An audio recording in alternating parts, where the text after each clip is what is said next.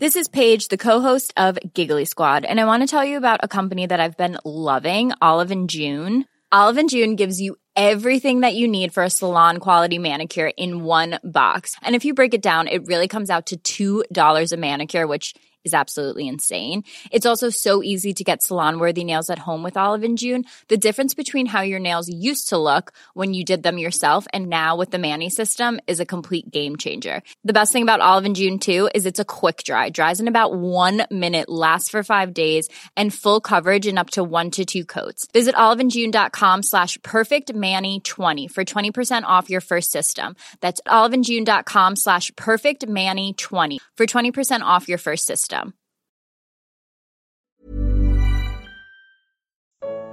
Porque a Bíblia fala tanto de cruz? Primeira parte. Comentário de Mari Persona. Eu moro num apartamento e da janela do apartamento eu tenho dois tipos de visão. Eu tenho os prédios na frente e tal, e também a paisagem ao fundo. Mas eu tenho aquilo que vem em primeiro plano, que são os fios e os postes e os uh, aqueles isoladores dos postes e dois imensos transformadores. Aqueles fios ali têm 11 mil volts passando neles, eles são, são mortais, os fios que passam próximo da minha janela e também do outro lado da rua. Eu estava pensando no poste, um tema que a gente às vezes não fala muito, mas o poste é um tema bíblico. O poste aparece na Bíblia de muitas maneiras, às vezes com diferentes nomes por causa das traduções que nós usamos. E, e ele tem também a característica de ser mortal, como esses postes na rua, carregando aqueles fios de alta tensão, como um poste que quase me matou uma vez. Eu estava passando pelo anel viário aqui em Limeira, e quando estava passando, uma máquina fazendo terraplenagem ele deu ré na máquina, a máquina bateu num poste que tava, não tinha fio, não tinha nada, um poste de concreto. O poste quebrou, eu vi o poste cair na minha frente, meu carro passou e o poste caiu atrás, quase pegando a, o porta-mala do carro. Então, um poste pode ser mortal, mas um poste pode ter também benefícios, né? A gente sabe que não, não existiria não existiria conforto, como nós temos agora, se não fossem os postes aqui na frente levando toda essa fiação trazendo eletricidade para a nossa casa, para os lugares onde nós estamos.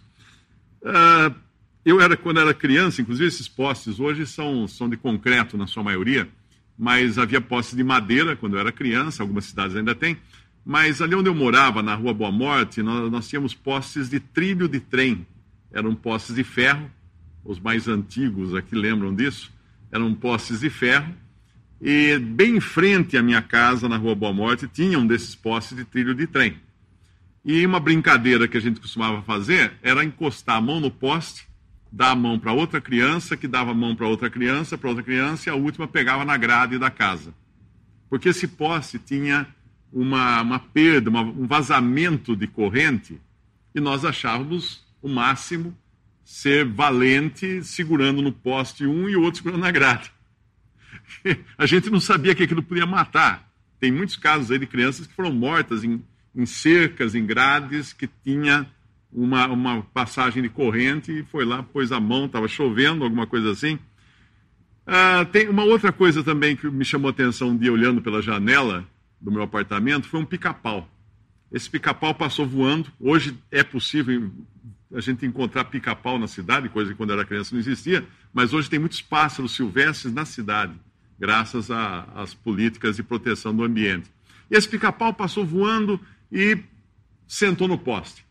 Não como as rolinhas, as pombinhas que sentam no fio. Ele sentou-se no poste, como o pica-pau normalmente senta na árvore. A árvore aqui, o pica-pau fica aqui, na lateral da árvore. Ele ficou assim na lateral do poste.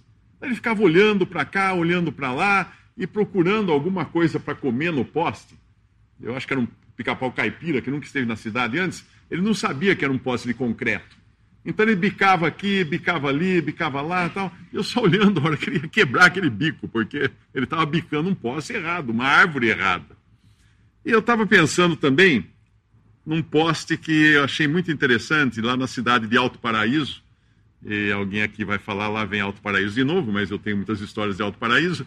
E esse poste era incrível, porque eles, eles fincaram um poste na, na rua principal, bem na frente do hotel, que tinha, o hotelzinho que tinha, e esse poste brotou. Esse poste deu galhos, esse poste deu flores, folhas e depois flores, porque era um tronco de ipê que foi lavrado, foi deixado quadrado e tudo, mas ainda estava vivo. E isso era parada obrigatória na cidade, você mostrar o poste que tinha fio em cima e flores do lado, porque era um poste totalmente fora do normal, um poste que trazia vida, ao invés de trazer só a morte que corria na eletricidade dos fios. Na Bíblia, os postes são chamados de madeiros, na versão em português. Mas algumas, algumas passagens eles são chamados de árvores ou as árvores são chamadas de, de postes, ou as árvores são chamadas de madeiros, porque no, no, hebraico, no Antigo Testamento, a palavra para madeiro é ates. E ele pode tanto servir para a vida, como servir para a morte, como os postes da nossa cidade, uh, nas nossas ruas.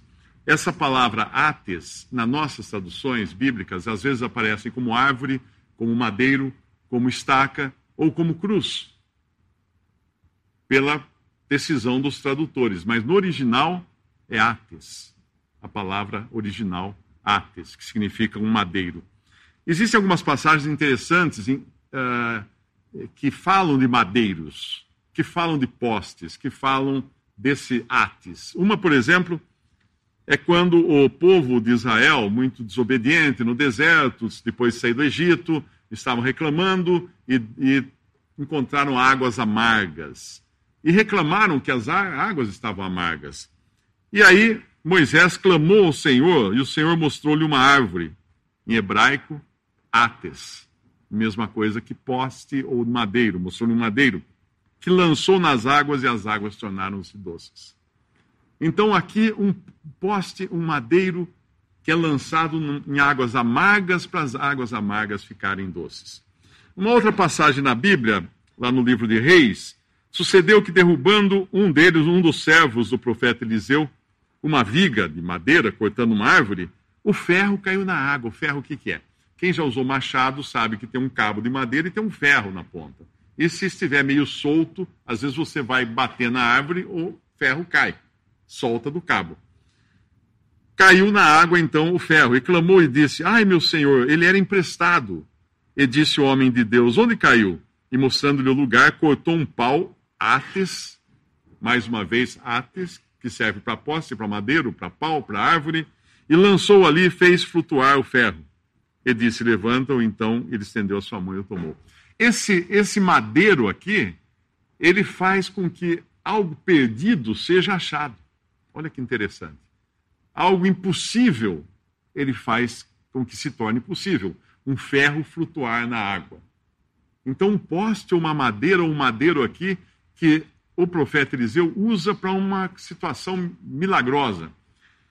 Em uma outra passagem de Deuteronômio 21, 22, diz que quando também em alguém houver pecado digno do juízo de morte, e for morto, e o pendurares no madeiro, ates, mais uma vez ates. O madeiro era usado também como instrumento de tortura e morte. Um criminoso era pendurado no madeiro para morrer. Essa figura nós todos entendemos o que quer dizer.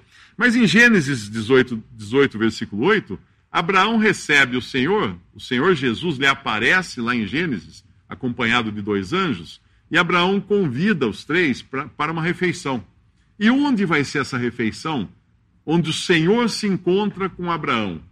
Onde poderia ser uma refeição do encontro do homem com o Filho de Deus? debaixo de uma árvore, que na Bíblia a palavra usada é ates, mais uma vez madeiro. É debaixo de um madeiro que se encontra se encontram Abraão e o Senhor. Mais uma passagem lá em Gênesis 22 uh, eh, conta a história de Abraão e seu filho Isaque, quando Deus pede que Abraão sacrifique o seu filho Isaque. Então ele sobe com Isaque num monte mas antes de subir nesse monte, diz que Abraão colocou sobre o filho dele, Isaque, o lenho que ele ia usar para fazer o holocausto, para queimar a vítima. No caso, ia ser o seu próprio filho, que Deus tinha pedido para que fosse sacrificado. Esse lenho que é colocado nas costas de Isaac, que vai subir a montanha para ser sacrificado, precisa dizer qual é a palavra hebraica para esse lenho? Poste, não, ates, ates. A mesma palavra para poste, a mesma palavra para árvore, a mesma palavra para madeiro. E Josué, mais uma vez, aparece a palavra ates, uh, Josué capítulo 10, versículo 26, 27, mas lá é como forca.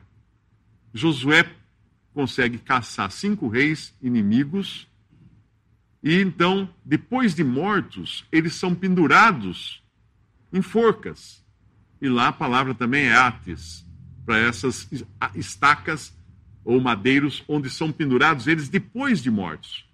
Então, interessante isso, enforcado depois de morto também na Bíblia aparece essa situação de um morto pendurado num madeiro. De um morto pendurado no madeiro. É, é, essa, essa ideia não é estranha para nós brasileiros, porque nós temos a história de Tiradentes, não?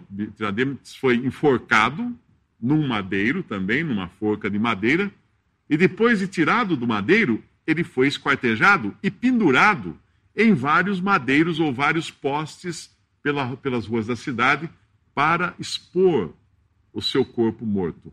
Então, como fez lá, com, como fez, uh, como aconteceu com Josué ali, que ele pendurou o corpo morto já, o poste ou madeiro tem também a conotação de um testemunho, um testemunho da morte, não apenas que morreu ali, mas que foi morto em outro lugar e é pendurado ali para se testemunhar da morte. Muita gente discute se quando Cristo morreu, ele teria morrido numa cruz, em forma de cruz, né, como nós chamamos cruz, numa cruz em forma de T, numa cruz em forma de X, ou mesmo pendurado numa estaca comum, sem nenhuma travessa em cima. Na realidade, nada disso importa. Isso não é importante. O formato daquilo era um poste, era um madeiro, era uma estaca, era algo de madeira fincado no chão e se ele carregou nas costas uma cruz inteira, ou ele carregou só a parte que iria em cima, que é o mais lógico até, o, o pau principal já fincado na terra, e ele ser içado até em cima, também não é importante. O importante é que todas essas vezes em que a palavra madeiro, ou estaca, ou cruz aparece na Bíblia, elas apontam para Cristo.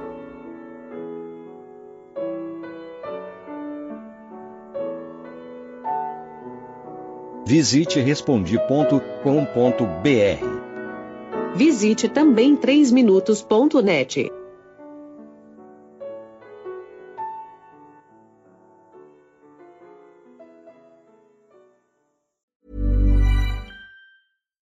deserves the best, and there's no better place to shop for Mother's Day than Whole Foods Market. They're your destination for unbeatable savings, from premium gifts to show-stopping flowers and irresistible desserts. Start by saving 33% with Prime on all body care and candles. Then get a 15-stem bunch of tulips for just $9.99 each with Prime. Round out Mom's menu with festive rosé, irresistible berry chantilly cake, and more special treats. Come celebrate Mother's Day at Whole Foods Market.